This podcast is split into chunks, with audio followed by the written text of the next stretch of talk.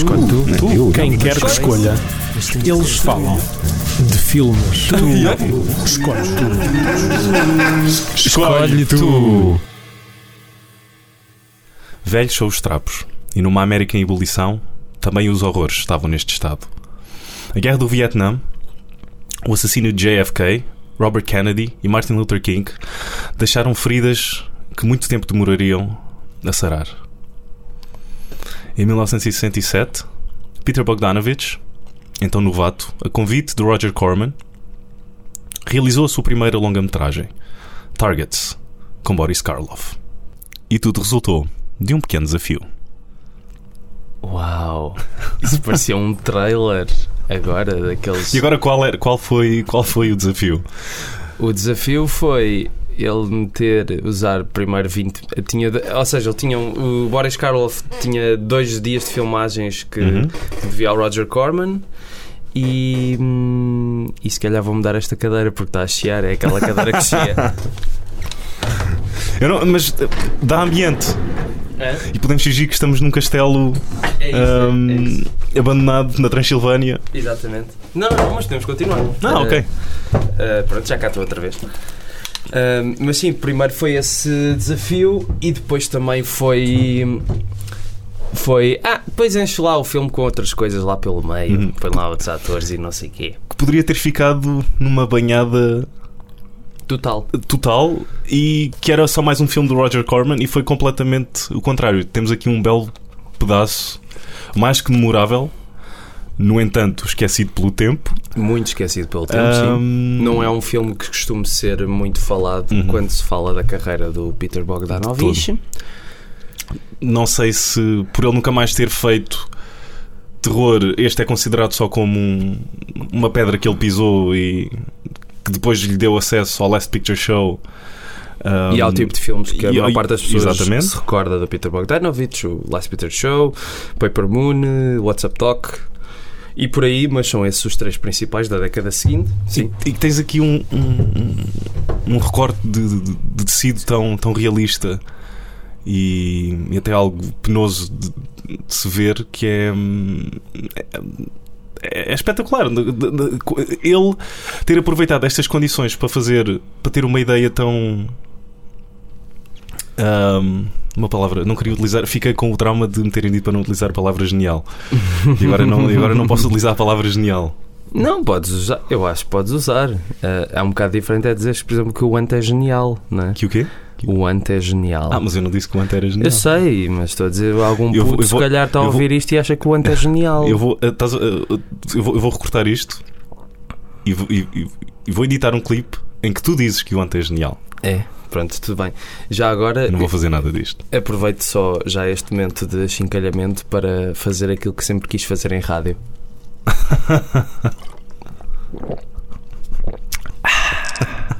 Pronto, isto fui eu a beber água. adeus pessoal, forma- acabamos aqui hoje. De forma bastante sensual. Estamos a desviar-nos muito. não, Ahm, mas a maneira que, que ele, que ele arranjou de, de dar a volta à questão de só ter uma data de, de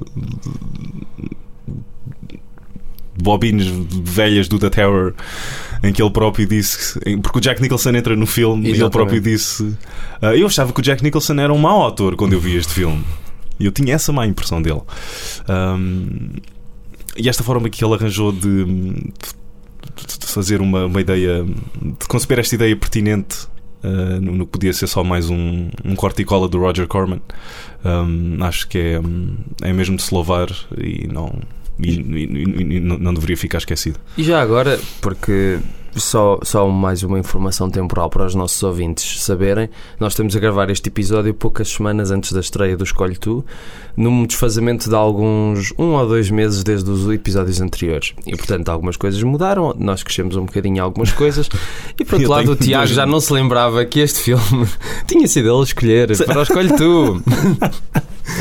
então, mas agora já te lembras porque é que escolheste o filme? Não, Ei. porque eu, eu vi isto pela primeira vez ahm, na universidade, não sei ah, em que cadeira ou, ou- nem me lembro do trabalho que eu fiz em concreto ahm, com o filme, mas quando eu estou a ver um filme e o filme está mesmo a provocar uma reação em mim, eu digo para mim mesmo: Este filme é espetacular. Eu estou- Eu eu estou a adorar isto. E, ca- e cada vez e, e vai passando uma cena e outra e outra, e aquilo vai-se vai, vai -se acumulando de tal maneira que eu fico eh, num êxtase completo por dentro, tipo, oh, isto é fabuloso, como é que eu. Ah! Isto é incrível. Eu tive essa sensação com este filme porque não estava mesmo nada à espera. Um, eu também não me recordo ao certo se eu já sabia como é que o filme tinha sido feito, se não sabia. E vê-lo foi uma surpresa hum, maravilhosa. Por... Mas este filme é tão fresco imagina as pessoas. O filme não teve sucesso quase nenhum de bilheteiro, teve boas críticas. Mas também não precisavam, não é? Custou dois tostões e meio. Yeah, custou dois tostões. Yeah. O Roger Corman teve um. Ele ganhou mais de 25 mil dólares, não foi? Sim. No, no, com, com, o filme. E como é que ninguém fala disto? Como é que está tão esquecido? Um, porque o filme, na montagem, de como, dos planos que ele utiliza, ele utiliza. O filme ele consegue utiliza... disfarçar muito bem a sua falta de orçamento. Sim, acho, sim, sim, sim, sim. Ele utilizar uh, POV shots para quando. Ele, parece. Há lá um. Lembras-te? Claro que lembras. Sim, um, eu revi o filme yeah. há uns dias, sim. Mas da cena em que ele, ele, o assassino está com o pai Sim. No, no, no, no shooting range. Sim. Eles estão a fazer tiro ao alvo. Ela, e há lá um plano que é um POV shot e, e que tu num contexto moderno parece que estás num videojogo de, de primeira pessoa, porque mesmo tens a arma. Isto, é, isto foi feito em 1967 e está tão à frente sim. do seu tempo uh, que é incrível. Eu não sei se tiveste essa sensação. E... Deixa-me só dar mais um exemplo. Um, há, uma, há uma transição, há um corte que eu acho que é. De, não tenho certeza se é dessa cena. Que é feito com. Ou seja, acho que corta para preto e depois há um. um fósforo Sim. E, e é aí que depois a cena. Eu achei esses Sim. pequenos toques uh, brilhantes. Yeah. E, e, não, e, lá está, é difícil compreender e meter-me em 1967 e, e, e, ver com os olhos da altura, por já porque não os tinha. Uh... Não estavam feitos ainda. e eu não sei, quem quer que tenha visto este filme na altura, o que é que terá sentido? Sim, porque acho que rompe mesmo com. Um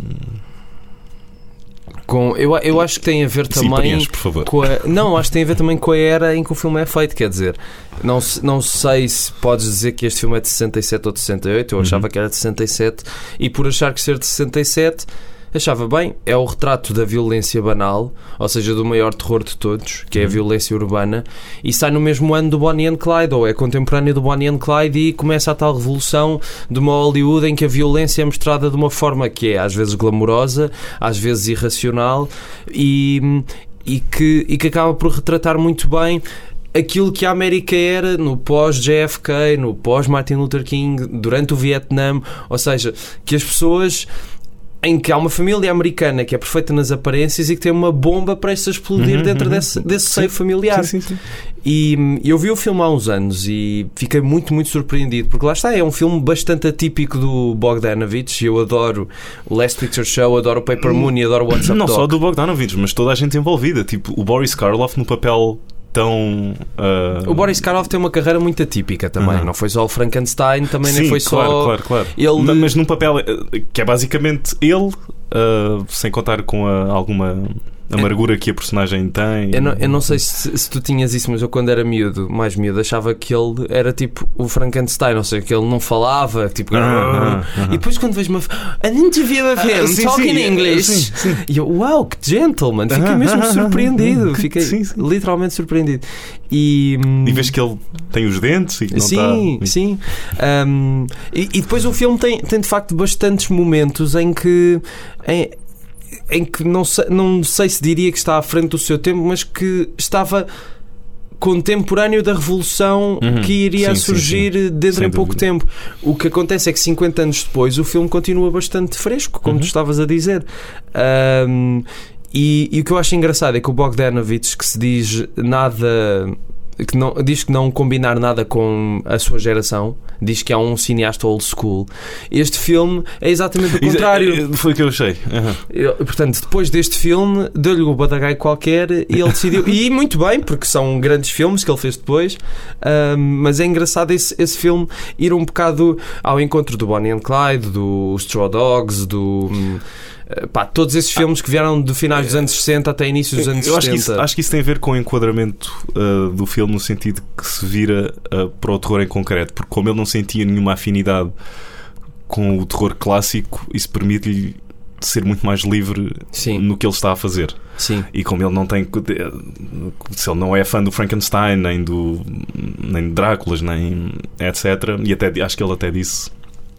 Nem era grande fã do Psycho, ele acho que até disse, acho que encontrou o Hitchcock e disse que este é dos seus, este é dos seus piores filmes, ou E- uma, uma coisa assim. E o Hitchcock disse: You don't, you don't saw number 17 or Topaz. That's my worst film ever.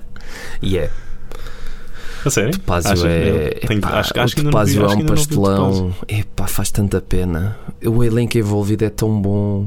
E tem o nosso Qual- amigo ah. Michel Piccoli lá no Uhum. meio. E depois aquilo funciona tão mal. tão mal. E já estamos a falar mesmo finais de carreira do, É do- fina- do Hitchcock. Mas não a questão é que a seguir ele ainda fez o Friends e fez o Family Plot. E este filme é só não Friends é o mais funciona. marotinho do, do Hitchcock. é? Sim, Hum. mas é que este filme, eu não, não sou daquelas pessoas, acho que há uma tendência muito estúpida que é, nós já há uns tempos falámos aqui do Bela Dia do Buñuel e eu há uns Uhum. dias vi outro filme dele que é o Diário de uma Criada de Quarto e fui ao Letterboxd e as pessoas, ah, este filme não tem surrealismo. Quase como se dissessem, Uhum. bem, os filmes do Buñuel que não têm surrealismo são maus. Ou seja, porque estavam. Porque, porque, Porque estavam não tinham a, marca sim. que é mais característica do Aham. autor, que é uma estupidez pegada. E Estavam à isso- espera de encontrar algo familiar e como não o Sim, encontraram, sim. eh, E é por voltaram-se imediato contra o filme. E eu não posso dizer que o Topázio é um filme menor do Hitchcock por ser pouco Hitchcockiano.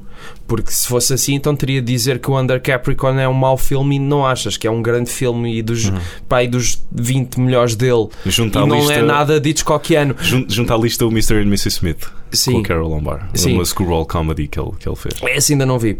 Mas o, o Topaz tem só o problema de não funcionar, de não. das peças ali não, não E- terem grande entusiasmo. Não há e nada esse é o ali. pior pecado de todos. É, é um bocado o pior pecado de todos. Ah, e estávamos a falar disto porque estavas a dizer que ele não gostava do, do Psycho. Também o Bogdanovich pode ir passear um bocadinho às vezes. Eu gosto muito dele e gosto, acho que ele faz imitações perfeitas de muita gente, mas, ah, mas falando do filme. ah, eu não, eu não sei se tu sentiste isso ah, da primeira vez que eu vi ah, o filme e Até desta agora não vez chegou também. aqui nada, mas. Bolas, da primeira vez que eu vi o filme ahm, e desta vez que o revi, também senti que quando o miúdo mata a mãe e a irmã e não mata o pai, não é? Mata a mãe, a irmã, etc. Mata o namorado da irmã ou o marido da irmã. Aquilo é tão chocante porque é tudo feito de uma forma bastante lenta. Ou seja, ele mata as pessoas e depois tu ainda estás mais um bocado naquele cenário Uhum. porque te vão mostrar muito lentamente a carta que ele deixou. Uhum. Ou em, que, seja, em que ele diz que matei, muito- matei. Ele diz matei a minha mulher e a seguir vou matar a minha mãe e a seguir vão matar muito mais gente, muitas Uhum. mais pessoas. Mas aquilo tão lento, já, tu já viste, aquilo já houve ali a bomba, já, já Uhum. aconteceu. E depois lentamente ele ainda vai, tipo, não vai mostrar logo o que vai acontecer a seguir, vai perder tempo para te mostrar a carta. E tipo, tudo muito calmo, silencioso. Para mim é um plano aterrador. Tipo, acho que poucas vezes em, no cinema americano, mesmo desta época, tu tiveste uma cena tão intensa com tão pouco. Ahm, e, depois, e depois há aquela, hum, há aquela dicotomia também que eu acho que é fascinante no filme, que é quando a distinção entre o real e a ficção começa, ou seja, o real do Uhum. filme há, uma, e a há uma li- há ficção. uma linha muito tenue que começa a, a- a desaparecer Sim. e que, que nos vai levar ao, ao, ao- clímax do, do, do filme. Sim, Ahm, porque sim. no fim, o atirador, quando o Karloff se está a aproximar dele, que também acho que é uma das grandes cenas do filme, quando o Karloff se está a aproximar dele, ele está a disparar na direção do Karloff e para a disparar, a e a dizer, disparar disparar para o para dois. filme. Ele não, assim, ele não sabe o que é que é real Sim, ali. tipo, oh, é tudo E, subjetivo. e agora fez eh, sentido a 100% esse final, que foi algo que se calhar não entrou completamente Da primeira vez. da primeira vez que vi o filme. Ahm, mas Se calhar é daquelas coisas que não é, uma- não é muito subtil, não é uma Uhum. ideia muito Sim, subtil, mas acho que funciona. Ah, Eu acho que funciona perfeitamente, porque hum, tu lá está. Há aqui um, um- um- há uns paralelos, há um- umas linhas paralelas interessantes entre hum, a personagem do assassino e a personagem do Boris Karloff, em que tu nunca percebes muito bem os motivos, eh, não percebes porque é que ele se quer reformar. Ele exatamente. só, ele só diz que o mundo pertence aos novos, eles que fiquem com ele. e não percebes muito bem porque é que o assassino está a fazer o que está a fazer, que é um é um dos pontos fortes do filme também, que é esta essência de qualquer razão para o mal existir. Simplesmente, simplesmente existe. Não é, nenhum, não é nenhuma ressurreição para ter a sua noiva de volta. Não sei, agora estou a pensar Não, em, mas é estou, daquela- a pensar, estou a pensar no Beauty and the Beast do- dos Universal Monsters. Eles são, eles são a representação do tipo do típico vilão dos filmes de cada um do seu sim, tempo. sim, sim. O vilão dos filmes vitorianos e o vilão da modernidade, mas em que no final tu até ao final não tens ninguém que consiga confrontar o atirador. E é esse vilão que já está ultrapassado, que diz que o verdadeiro terror está no que acontece nas ruas e neste tipo de casos. É esse vilão que é o único a aproximar-se do atirador. Vai lentamente e com bastante Convicção, firmeza, ok. convicção, a- avança e no fim dá-lhe um estalo Aham. e ele fica num canto como se fosse uma criança que levou um raspanete dos pais. Porque ela é, é, É uma criança É uma grande. criança, é isso, é- É. porque é tão insignificante hum, para o que significa, para o que ele significa para o mundo, eh, que é só um- uma pedrinha no, no meio do nada, que ele recolhe-se logo para o estado, para o seu estado normal. Eu, eu acho que em parte o, o Bogdanovich com isso estava a criticar a sua própria geração. Uhum. Ou seja, como era uma geração que alguns se calhar passaram pelo Vietnã, mas não é o caso dele e dos comparsas dele, pessoas que não que estavam tão alienadas da vida real por causa da televisão, por causa de terem crescido num meio onde as imagens eram mais importantes do que o real, de repente já não já não tinham crescido. Sim, ou, ou porque a sensação de combate e, e a, e a própria necessidade de que eles. A necessidade de ter alguma violência, de um contacto com a violência imediato e direto, hum, e trouxeram isso para casa. Exatamente. E é, acho que foi o que aconteceu com, com esta personagem. E Sim. Mas ele não teve na guerra. Ele não teve ele na não guerra. teve na guerra, tenho certeza. Quando ele... Não tenho a Eu- certeza. Eu, acho que. Teve? Ok. Eu acho que sim. E por isso ficou com isso sarado, Uhum. sim. Não sarado, sim. Faz sentido.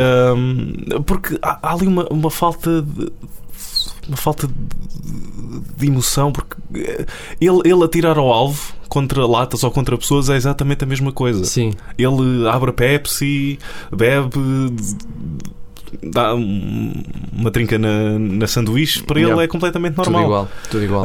um, e se tu, te- tu tens o, a personagem do Boris Karloff a confrontar a sua própria mortalidade e depois tens a personagem do assassino a confrontar a mortalidade de toda a gente à volta dele. Exatamente. E, e aquele plano que já, já tinha conversado com isto antes, aquele plano de quando ele está a começar a, a matar pessoas do cimo de um reservatório, não sei se é de água, né?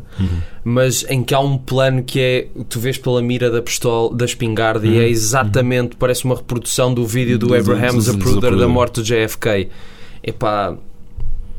De facto, é, é daquelas coisas. É um filme que não ficou preso no seu tempo. Ao contrário do que seria, se calhar, expectável. Uhum. Porque há muitos filmes. Temos de ser francos. O Easy Rider não envelheceu bem. Não, eu, eu concordo. Uh, o Bonnie and Clyde envelheceu bem. Há Eu algumas dou-lhe um coisas- razoável, eu um razoável. Eu gosto muito do filme. Sim, sim. mas sim. é daquelas coisas, a violência Não é a aquela coisa. Eles precisavam de, de exagerar aquilo porque na altura não havia nada assim, ok. Mas acho que era exatamente isso que o Bogdanovich não queria fazer aqui. Ele não queria. Um- acho que um, um- dos grandes pontos contra filmes de terror é que ele, é que ele achava que hum, metiam uma violência muito cá em cima e faziam muito, muito Sim. dela. E ele queria fazer exatamente o contrário. Queria mostrar mesmo o que é que a violência Sim. é. Que não é. Não quer meter um, um laço de, de todo glamouroso à volta de sangue e Sim. queria fazer exatamente o contrário. Mas ele acaba por pôr um laço glamouro- glamouroso à volta de sangue, neste Achas? caso. Sim, porque é aquela coisa. ah, no terror, tu tens aqui o terror propriamente dito é terror por causa disso. Neste caso, tu tens, não é uma figura sobrenatural ou fantástica ou com poderes, é, é um tipo normal que começa a matar pessoas normais em momentos normais.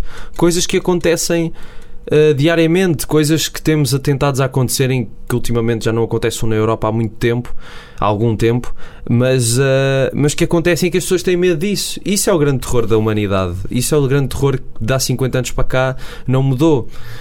Um, Sim, tu podias fazer este filme Hoje. hoje ou amanhã e. Ou depois da manhã, ou já depois da agora. manhã. Bem, se calhar alguns dias para isto ficar bem feito. Mas, mas dava na perfeição e não tinhas que alterar muitas coisas. Ah, e acho que isso é uma boa prova para um, para um pedaço cinematográfico. Uh.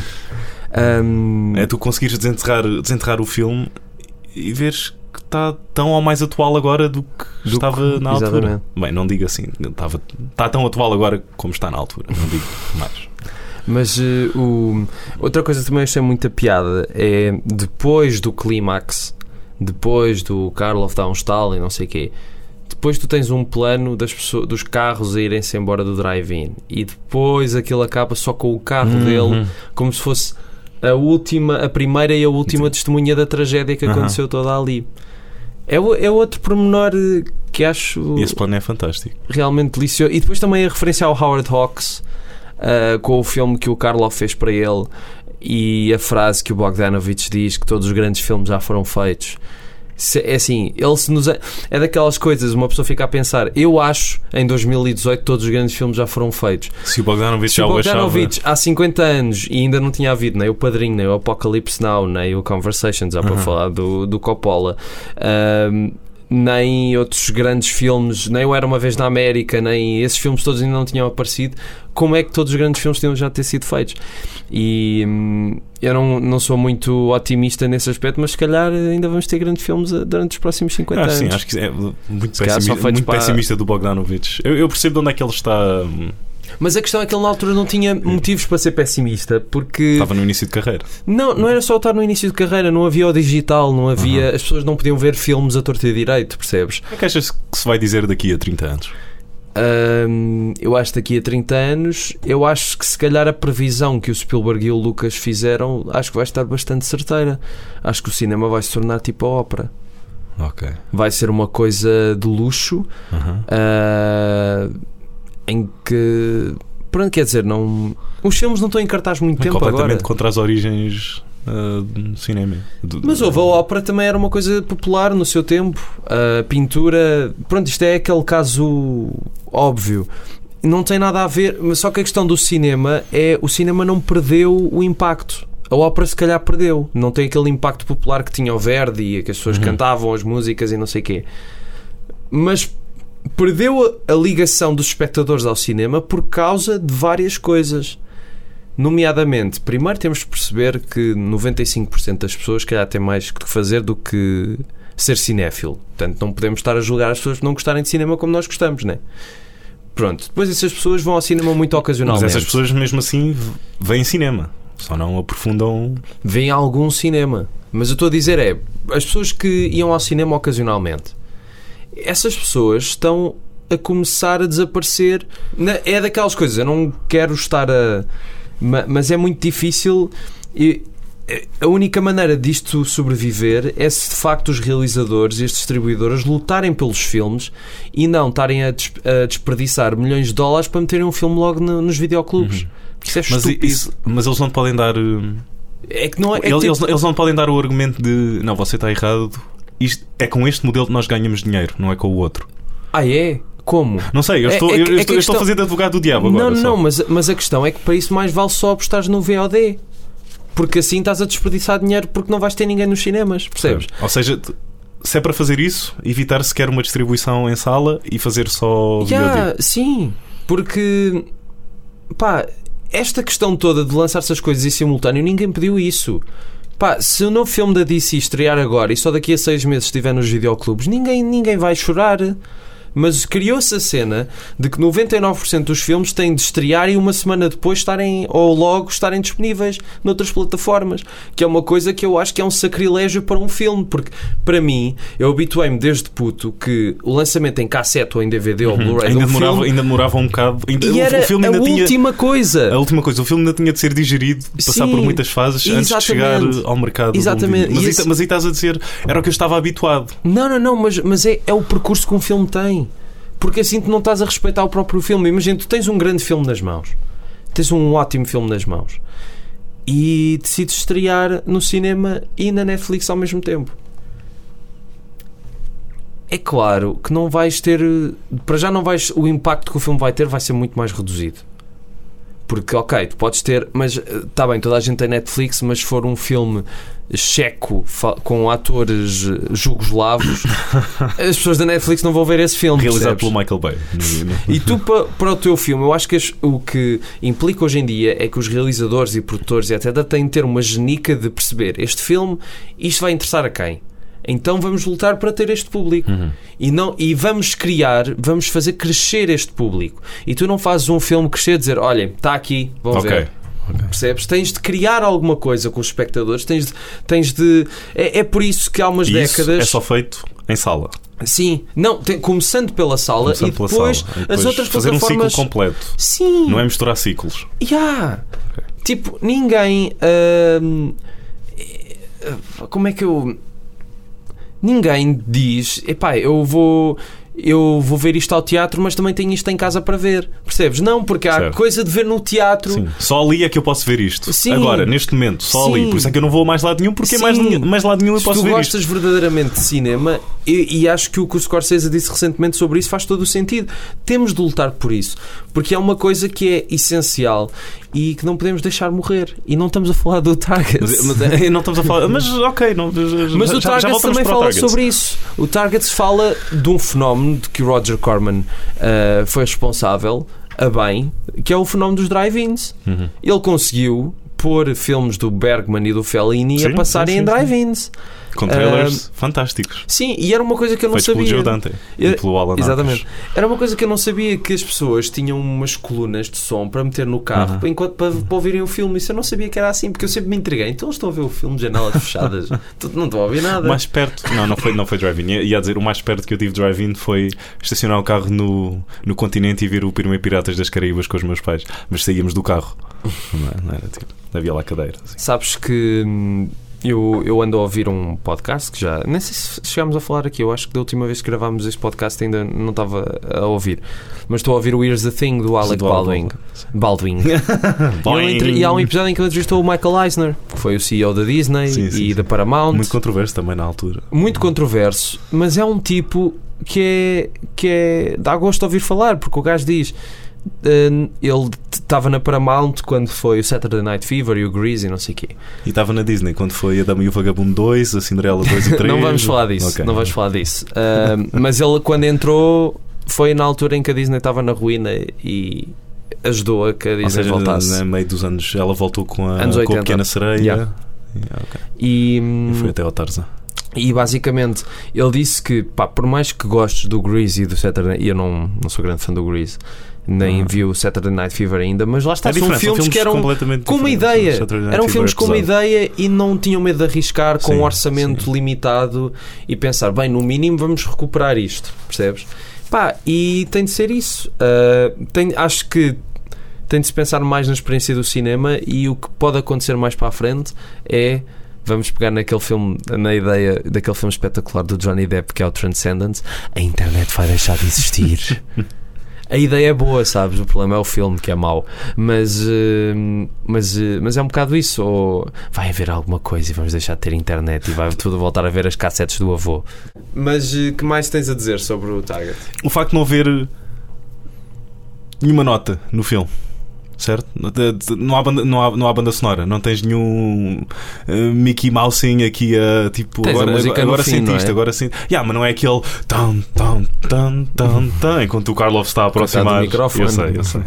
Estás a perceber o que eu estou a dizer? Sim. Enquanto o Carlos está a aproximar. Tens só o digo, ruído da multidão. É que é até mais assustador do que teres. Uhum. É, aquela, é aquela coisa que hum, muitas vezes, quando eu lembro-me numa aula de guionismo, estávamos a ver o Sunset Boulevard, eu já o tinha visto. Há uma cena, de, cena típica de Hollywood clássica, em que o Eric von Stroheim revela ao William Holden que ele foi o realizador da Norma Desmond.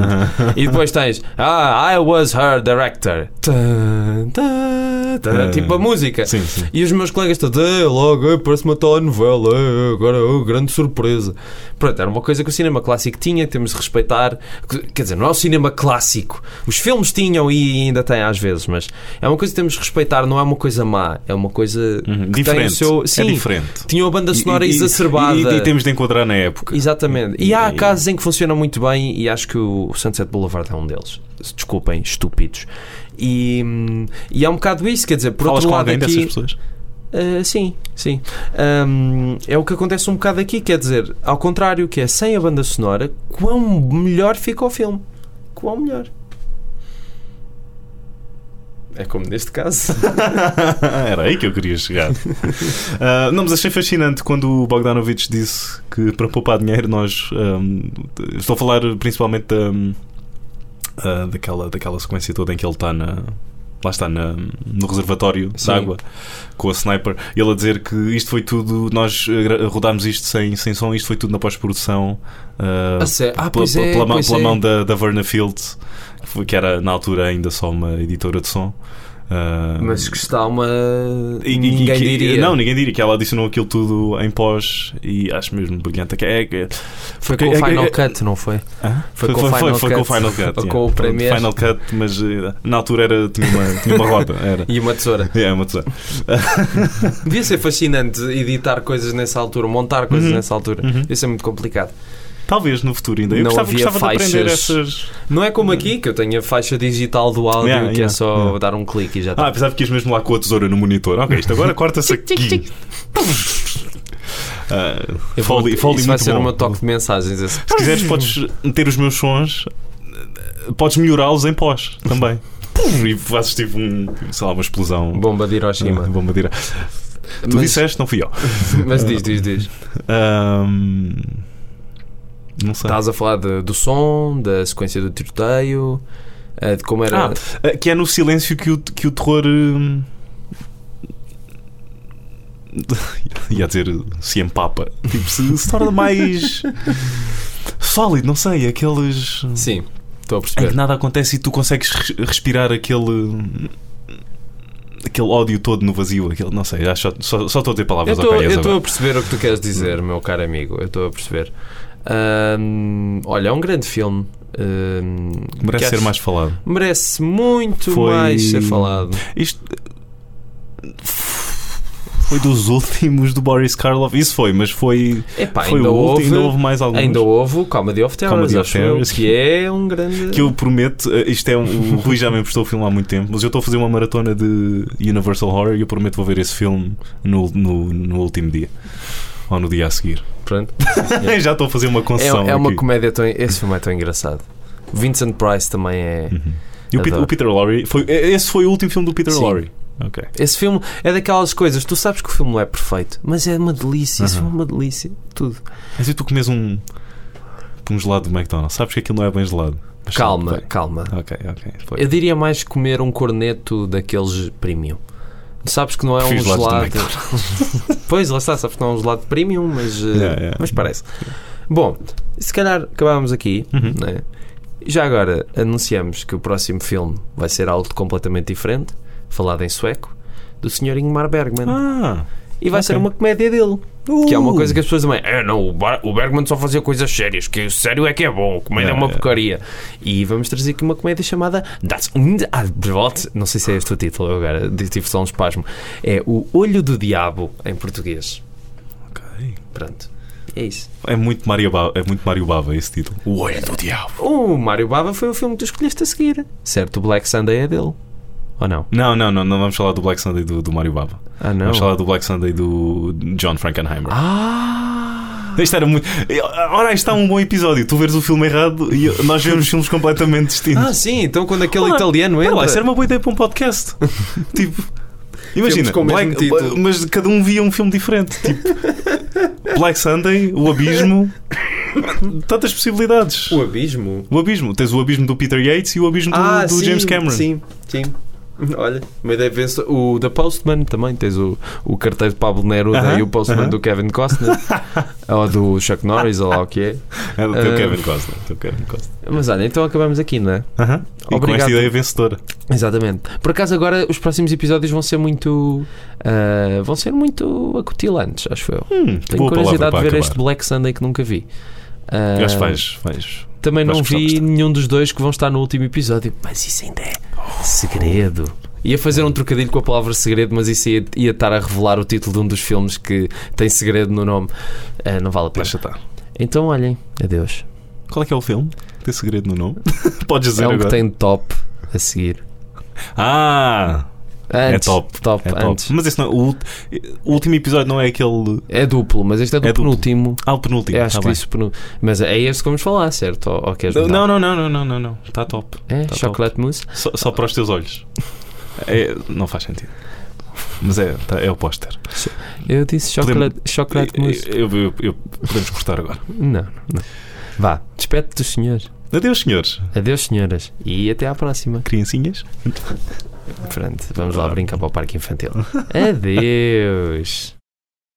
Desculpem, desculpem. Uh, só para dizer duas coisas. Primeiro, que eu fui estúpido e que me enganei. O atirador, obviamente, se viram o filme, mata a mãe e a mulher, não é a irmã e o namorado da irmã. Não sei o que é que pensei nisso. Uh, e depois também nos esquecemos de falar do grande Samuel Fuller, que deu uma grande ajuda ao Bogdanovich na produção do filme. E do, e do grande trabalho que o ator fez o assassino fez. Esquece. Eu não me lembro do nome dele. É, mas é isso, pronto, olhem, é só para perceberem que isto não é uma coisa muito geek e depois começamos a falar de coisas e esquecemos. Mas olhem, agora sim é que nos vamos embora, não é? Adeus. Adeus. Escolhe tu, Tu, quem quer que escolha.